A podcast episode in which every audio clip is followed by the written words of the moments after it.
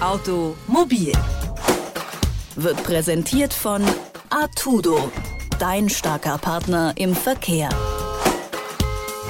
Das Kind ist noch nicht einmal aus dem Bauch heraus, da kann die Welt schon kaum erwarten, was es wird. Mädchen oder Junge, Junge oder Mädchen, blau oder rosa, Puppen oder Autos. Aber Moment mal, warum wird denn eigentlich von Anfang an davon ausgegangen, dass ein Junge Autos mag? Und warum zieht das sich noch bis ins hohe Alter? Ja, Männer mögen Autos. Punkt. Oder vielleicht doch nicht? Und damit herzlich willkommen zur neuen Folge von Automobil, dem Mobilitätspodcast von Detektor FM. Und mein Name ist Valerie Zöllner. Von Kindesbeinen an wird dem männlichen Geschlecht das Auto aufs Auge gedrückt. Auf dem Boden mit Spielzeugautos, später dann Kart fahren, Hauptsache Sonntagnachmittag wird auf dem Sofa gesessen und Formel 1 geschaut. Aber warum ist das denn so? Woher kommt diese klare Trennung und warum genau hat das männliche Geschlecht eigentlich die Autos abgegriffen? Das frage ich Tanja Kubes vom Zentrum für interdisziplinäre Frauen- und Geschlechterforschung in Berlin. Hallo, Frau Kubes. Hallo, Frau Zöllner. Frau Kubes, warum wird denn das männliche Geschlecht von Kindheit an mit Autos verbunden? Ja, das ist eine wirklich gute Frage. Tatsächlich gibt es auch in Zeiten, in denen alle Geschlechter, also Frauen wie Männer gleichermaßen Auto fahren und Auto kaufen, immer noch die stereotype Verbindung von Mann und Automobil.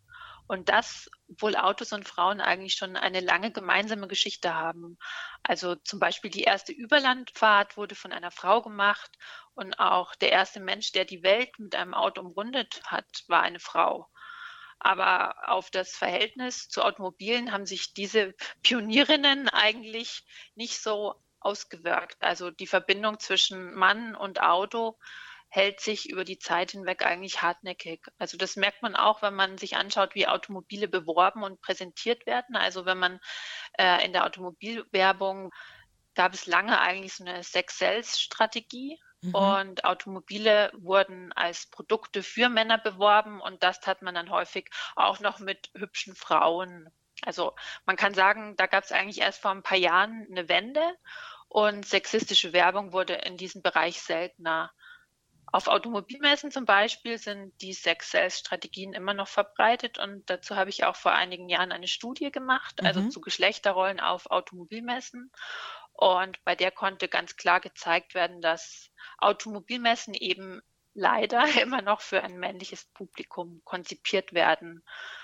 Frauen gab es dort zwar auch, sogar relativ viele, allerdings hauptsächlich in der Rolle der Hostess, die dann als sexy Schau- und Fotoobjekt mit hohen Schuhen und kurzem Rock passiv neben dem Auto stand und lächelte.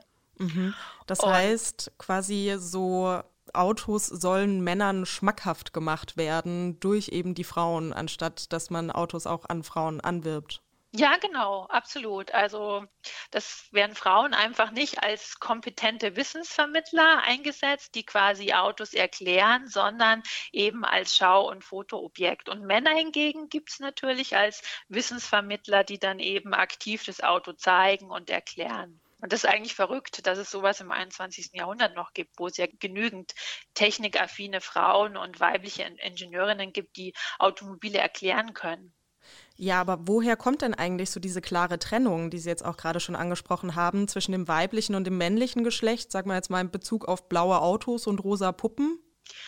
Ja, oft liegt es daran, dass Jungs von Anfang an so eine vermeintlich natürliche Affinität zu Technik zugeschrieben wird. Also es beginnt schon damit, dass Eltern beobachten, dass ihre kleinen Jungs lieber Autos, Bagger oder Flugzeuge anschauen und kleine Mädchen lieber Ponys, Hunde und Schmetterlinge. Das ist natürlich totaler Quatsch dass das je nach Geschlecht biologisch unterschiedlich programmiert ist. Also die Eltern sind einfach so geschlechtsspezifisch sozialisiert, dass sie ihrem Kind von Anfang an die je nach Geschlecht typischen Vorlieben näher bringen.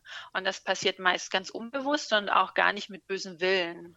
Also die Eltern wurden einfach auch geschlechtsspezifisch sozialisiert und verhalten sich dementsprechend. Und mhm. dann unterscheiden sich neben der Farbe und der Art der Spielsachen ist auch noch die Art des Spielens unterschiedlich nach Geschlecht. Also bei Mädchen sind das eher Spiele, die das Sein in den Vordergrund rücken, also zum Beispiel schön sein durch Schminke oder Prinzessin sein oder Mutter sein, also das Spiel mit Puppen. Und bei Jungs im Gegensatz sind das eher Spiele, bei denen sie etwas aktiv tun, also die oft auch technisch sind, also Rennfahrer, Astronaut, Baggerfahrer oder so. Wenn man dann von klein auf so sozialisiert wird, hat das eben Auswirkungen auf das gesamte Leben und eben auch auf das Verhältnis von Geschlecht und Technik und eben auch auf das Verhältnis zu Automobilen. Aber kann man das wirklich so generalisieren, wie die Gesellschaft das macht? Also, dass Männer Autos mögen mehr als Frauen Autos mögen? Nee, das kann man eigentlich nicht. Also man kann sagen, Autos sind materialisierte Kulturgüter, die nicht nur für Mobilität stehen, sondern eben auch Konsumgut, Status und Identifikationssymbol sind. Und das heißt, welches Auto man fährt, sagt auch etwas über die jeweilige Person aus. Das ist aber nicht geschlechtsspezifisch, sondern je nach Person ganz individuell. Also es gibt Frauen, die Autos mögen und es gibt Männer, die keine mögen. Und es gibt Frauen, die gerne schnelle Autos fahren und Männer, die lieber im Kombi langsam vor sich hin cruisen. Also, und bei Familienautos sind es sogar meist die Frauen, die entscheiden, welches Auto gekauft wird.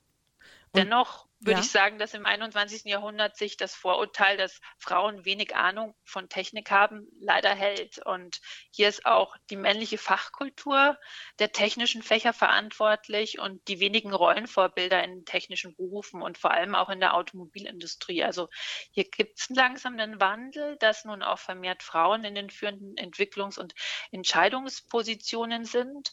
Und man versucht ja auch seit langer Zeit mehr Frauen in technische Berufe zu bekommen. Aber die alten traditionellen Strukturen sind hier leider oft immer noch sehr starr. Ja, Sie meinten gerade schon auch so Frauen und Technik, das ist eher was, was man selten irgendwie miteinander verbindet.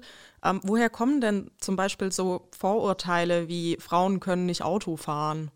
Ja, das wüsste ich auch gern, woher diese Vorurteile kommen. Ja, hier könnte man wieder auf die historische Komponente schauen. Also seit Beginn des Automobils gab es ja immer wieder einige Frauen, die herausstachen und Autos fuhren, aber das waren eben nicht in der Masse gesehen wenige und nur sehr privilegierte Frauen.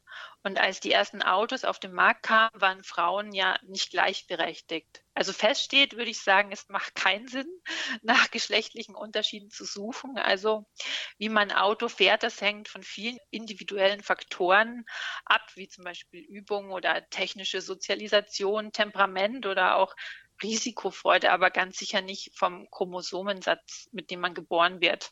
Ja, warum das männliche Dasein mit Autos verbunden wird und ob die Autos überhaupt mögen, darüber habe ich mit Tanja Kubes vom ZIFG in Berlin gesprochen. Vielen Dank für das Gespräch. Auch vielen Dank. Männer und Autos, das ist so eine Verbindung, die in unseren Köpfen automatisch geschaltet ist.